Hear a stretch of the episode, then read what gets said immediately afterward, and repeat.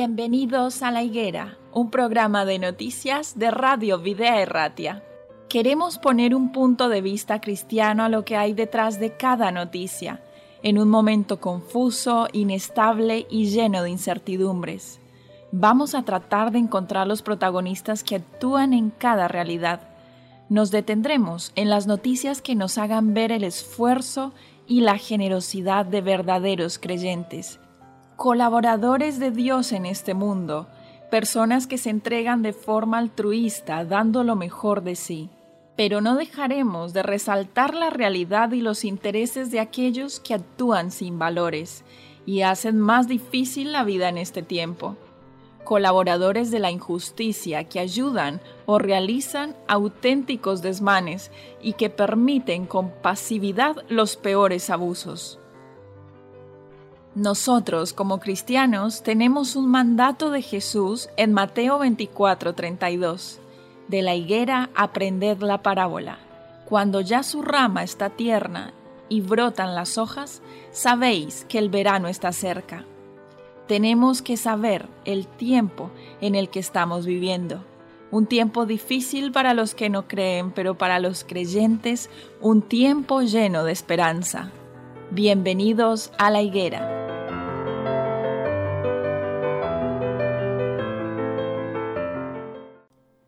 Damos la bienvenida a todos nuestros oyentes a un nuevo programa de La Higuera, un programa de noticias y actualidad bajo un enfoque cristiano. El día de hoy me encuentro junto a nuestro amigo Enrique. ¿Cómo estás, Quique? ¿Qué tal? Hola, un saludo, pues contento de estar con todos nuestros oyentes. Bueno, sí, debemos estar contentos, agradecidos hay circunstancias y situaciones en la vida que también nos golpean y a veces nos pueden arrugar un poco el corazón, ¿no? Sí, sí. Pero en esos momentos es donde tenemos que estar más aferrados a Dios y tratar de aferrarnos a sus promesas bíblicas, que también traen mucha esperanza y paz. Muy bien. Sin más, Enrique, quería iniciar esta jornada de noticias con un titular bastante interesante que encontramos en el país, un medio muy conocido y popular. Y se trata de que el Congreso aprueba una ley pionera que protege a la infancia frente a la violencia. Esta normativa ha salido, de eh, esta normativa ha salido adelante con los únicos votos en contra del BOTS y el PNV. Amplía el plazo de prescripción de las pederastia se incorpora un amplio conjunto de medidas de prevención.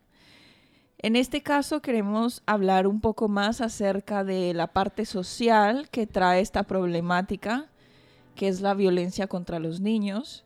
Desde nuestro enfoque, tratar de ver cómo podemos eh, frenar en nuestros círculos si es que somos testigos de alguna violencia, pero también hacer énfasis en por qué estas medidas se están dando en este momento por qué se están dando ahora. Te pregunto a ti que me, que me respondas eh, según tu opinión.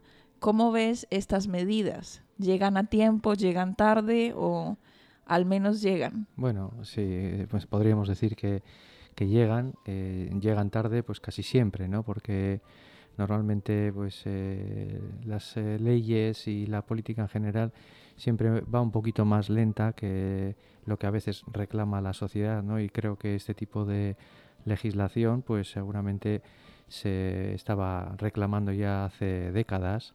Lo que pasa es que, bueno, pues eh, siempre ha habido algún tipo de, de pues, freno que, no ha podido llevar, pero todo lo que sea proteger a, a las personas más vulnerables, ¿no? Y en este caso qué, más vulnerables que un niño, ¿no? Que un niño, un adolescente, no hay nada más vulnerable y a todos ellos hay que protegerles ante todo tipo de violencia y bueno, pues me parece que es de aplaudir. Eh, antes habías comentado que la ley había salido con un consenso en el Congreso bastante amplio, con los votos en contra de Vox por un tema más eh, ideológico que otra cosa y por los votos en contra del PNV, que en este caso no es un tema ideológico, es un tema, ellos están de acuerdo con el contenido de la ley, pero eh, dicen que invaden competencias eh, que tiene el País Vasco, ¿no? Entonces, bueno, pues un tema competencial ha hecho que el PNV rechace o eh, vote, vote en contra.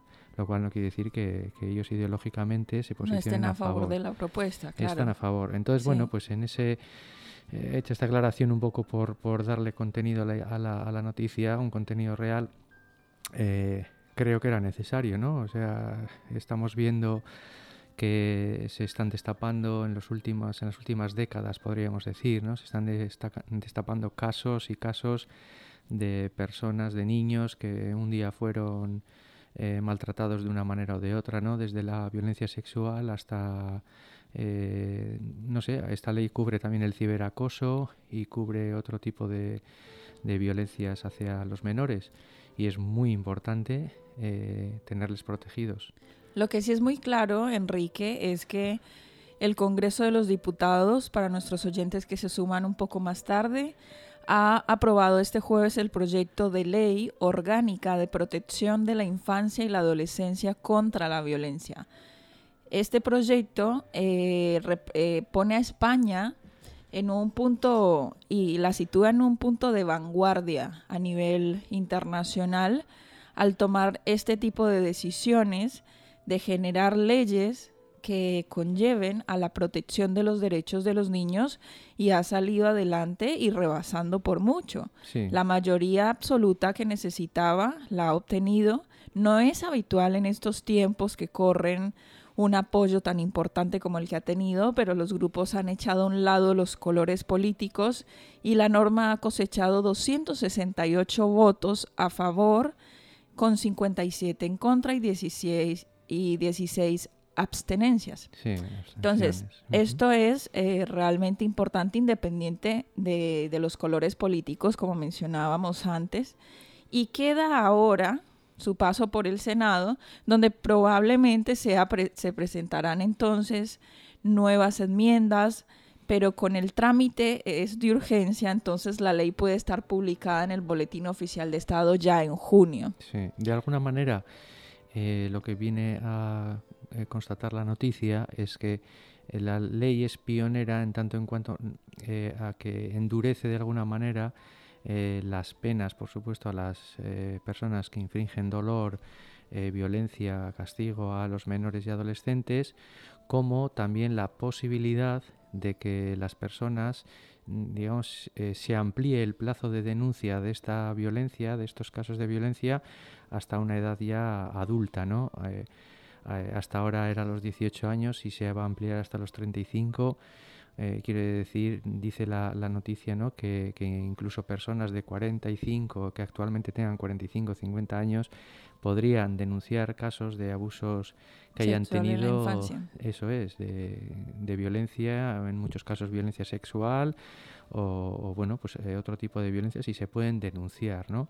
Y en ese sentido sí es pionera porque eh, bueno, pues entiendo que una vez que la ley ya se, castiga o, penaliza eh, este, estos abusos, pues bueno, eh, es interesante que el que vaya a cometer tenga claro que las penas y, la posibilidad de denuncia pues existe a lo largo de muchos años, porque la violencia a los menores es una violencia es una, una realidad silenciada, ¿no? Eh, Esa era justamente la pregunta que te iba a hacer hace un momento. ¿Consideras tú que la violencia contra la infancia es una realidad silenciada?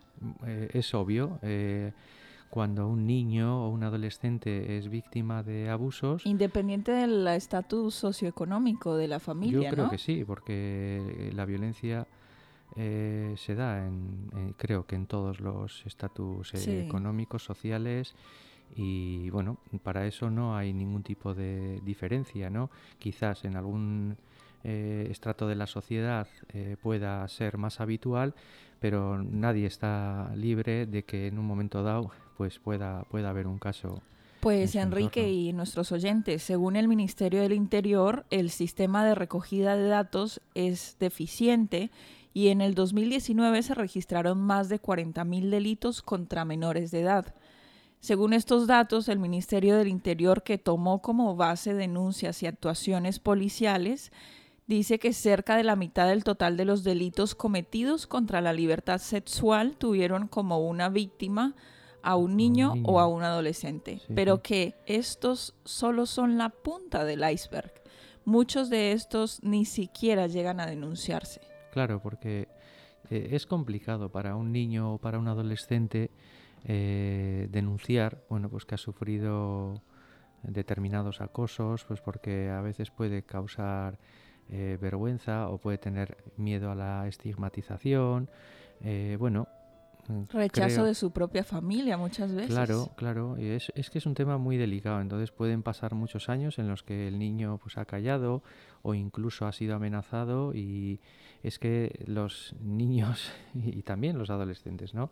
Son eh, fácilmente no manipulables, pero influenciables. Claro, si mm. un niño eh, recibe de un adulto o de una persona que le está acosando o que está generando violencia hacia él, recibe amenazas y eso, pues no tiene la misma reacción que un adulto, no tiene las herramientas suficientes para hacer frente a ese acoso, a esa violencia, ¿no? Entonces puede estar pues muchos años callando y claro, pues eh, en, en algunos casos hemos visto, ¿no? Como la familia nota comportamientos extraños en sus hijos, de bueno, eh, quizás de retraerse más, de estar más callados, de... y entonces ante esos comportamientos pues intentan sonsacar un poco por qué. Y a veces sale la verdad y a veces no sale y pasan muchos años. Y... Hay que estar muy vigilante de los menores y sobre todo hablar mucho con ellos, creo yo, pero dejarlos solos eh, por un tiempo yo creo que es uno de los errores más más fácilmente cometidos en los cuales se aprovecha un depredador de los niños o adolescentes. Sí, la verdad es que eh, ahí hay que estar pues, eh, pues muy atentos, muy atentos y, siempre hay que buscar sistemas protectores hacia, hacia los menores, hacia los adolescentes y bueno, esta ley pues eh, es algo importante en ese sentido, ¿no? Además se instauran también medidas para evitar que pues eso que los niños se sientan víctimas eh, muchas veces la situación les lleva a ellos mismos culpabilizarse, ¿no? ¿Por qué he permitido que me acosen? ¿Por qué he permitido que, ejerzan violencia sobre mí? ¿Por qué no he estado a la altura en el momento, no he dado una respuesta? Y eso hace que el propio niño se, se haga culpable de algo que, que le es ajeno, ¿no? Y, y hay una, una de las diputadas decía hoy, ¿no? En, el, en la aprobación de la ley, decía, vosotros no sois culpables de nada, nosotros vamos a encargarnos de daros cobijo, de daros apoyo, de daros respaldo para que en un caso en el que pase esto, pues vais a saber que libremente y tranquilamente vais a poder denunciarlo. ¿no? Bueno, hay algo de hecho muy interesante con relación a, a lo que acabas de mencionar y es que esta norma no pretende ser un cambio de paradigma, como dices, como en su día lo fue la ley de violencia de género. Tiene como fin garantizar más los derechos de los niños y adolescentes frente a cualquier forma de violencia.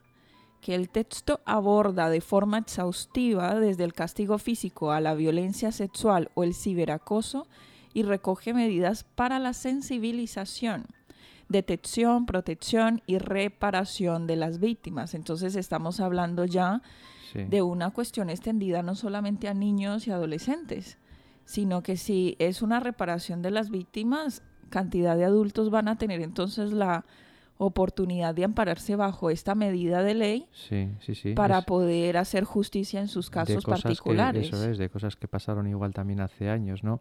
Es muy interesante y sobre todo también porque hoy en día, pues con las nuevas tecnologías existen nuevos eh, medios de acoso, eh, sistemas de, de, violencia, como has comentado, ¿no? El ciberacoso, que todavía es también muy silencioso, ¿no?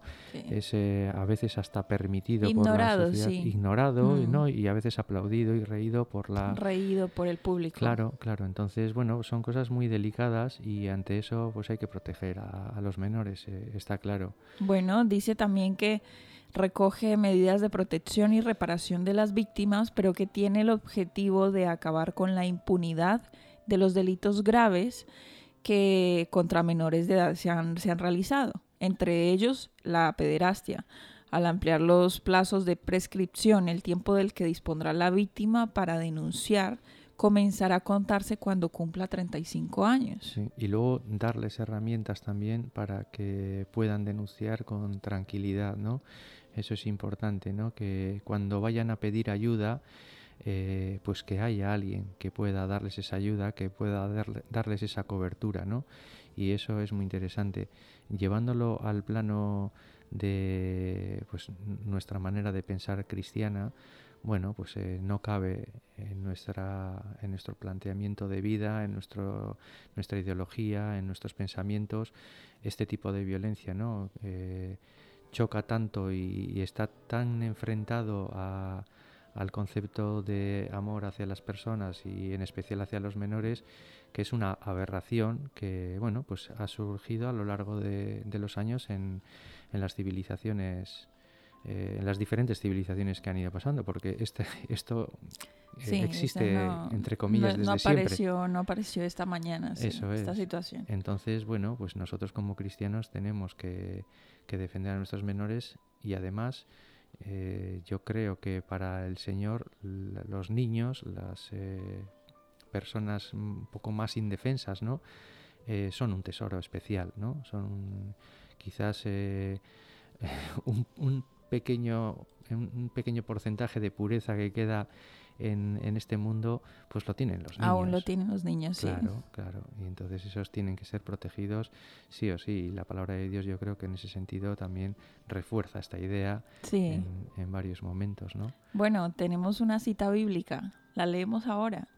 Sí, podemos, eh, no sé, cuando tú consideres. Esta se encuentra en Mateo 18, 3. Mateo 18, 3 dice, y él, llamando a un niño, lo puso en medio de ellos, y dijo, En verdad os digo que si no os convertís y os hacéis como niños, no entraréis en el reino de los cielos. Así pues, cualquiera que se humille como este niño, ese es el mayor en el reino de los cielos. Bueno, ahí está un texto importante, ¿no? Y Dios, fíjate que qué lugar le, les da a los niños, ¿no? Me parece que es un lugar preferencial. Jesús mismo en, en su vida pues eh, lo demostró, ¿no? Porque a veces los adultos nos comportamos un poco torpemente con los niños, pues que sí molestan, a veces eh, en nuestro entorno social y a veces en nuestras propias iglesias, ¿no? Y queremos que todo esté en silencio y correcto y demás y no nos damos cuenta pues que la alegría, la inocencia y la sencillez de los críos es la que verdaderamente trae alegría pues a todos los ámbitos. ¿eh? Sí, la verdad que esa es una afirmación muy fuerte, ¿eh? muy, importante. muy importante. Si no os hacéis como niños, no entraréis en el reino de los cielos. O sea que date cuenta, date cuenta que tanta porción de niño tienes todavía en tu vida. Bueno, porque eso es, eh, debiéramos aumentarla. Lo que pasa es que hoy en día pues eh, la gente puede entenderlo con un comportamiento infantil y yo creo que se refiere más... No, se pues, refiere a la pureza con la que buscas a Dios de corazón. Eso es y con, con, toda la fe de un niño. Sí, sí, sí, y la sencillez ¿no? que, con la que se muestran los niños, ¿no? ¿Cómo no vas a proteger a estos? A mí me parece una noticia... Pues, relevante, sí. Relevante, plausible y bueno, que, que, nos da una visión de futuro pues un poco más tranquila para ellos. Date que en los últimos años incluso algunas denominaciones, aunque entiendo que en todas las denominaciones hay casos de este tipo, ¿no? Pero en algunas pues se han se han destapado muchos escándalos de pederastia. Eh, bueno, eh, creo que es un tema muy grueso, muy grueso y, quizás más doloroso en gente que, se dice ser cristiana, ¿no? Porque sí, es, es un ancla en el que se pegan muy fuertemente los agnósticos y bueno, otras personas que ni siquiera saben qué es lo que creen, pero se pegan de esa ancla, de la maldad que pueden encontrar en muchas personas que dicen llamarse cristianas. Sí, sí, sí, así es. Bueno, Sin embargo, bueno, nosotros sabemos con toda claridad y certeza que dentro de la viña del Señor no todos son ovejas. Claro, y luego también pues las personas también hay lobos rapaces. Las personas que han ejercido violencia hacia los menores, eh, niños, adolescentes, etcétera, pues bueno, también tienen un trabajo que hacer ellos personalmente de arrepentimiento, de, de bueno, pues de, de, pedir de perdón también y de restauración del daño hecho, ¿no? Yo creo que eso a eso siempre hay que estar abierto y es un tema que también no, porque la otra persona necesite ser perdonada, sino porque el perdón hace una obra muy grande en mí, en, mí, en primera instancia. Sí, sí, sí, me, me, me, saca esa culpa tan grande me quita esa, esa rabia que tengo como una piedra en el pecho y el perdón es lo que hace, pero no porque la otra persona merezca ser perdonada ni porque lo necesite. Efectivamente, hay muchos casos que yo lees los casos y dices, bueno, yo eh, gracias a que es el Señor el que juzga y el que nos juzgará, porque a veces nosotros seríamos... Eh, jueces, sí. Sí, jueces y además jueces implacables, ¿no? Entonces, bueno, hay que ser también eh, equilibrados en ese sentido. Bueno, un tema difícil y peliagudo, pero dejamos claro que, que la cita bíblica es la que nos enseña, ¿no? Sí, sí, sí, la posición cristiana está clara, ¿no? Hacia apoyo total hacia las en leyes contra de todo este tipo de sí, todas las leyes que defiendan a los menores y hay que apoyar y, y bueno, estar en contra, por supuesto, de todo tipo de violencia contra los menores, muchísimo más.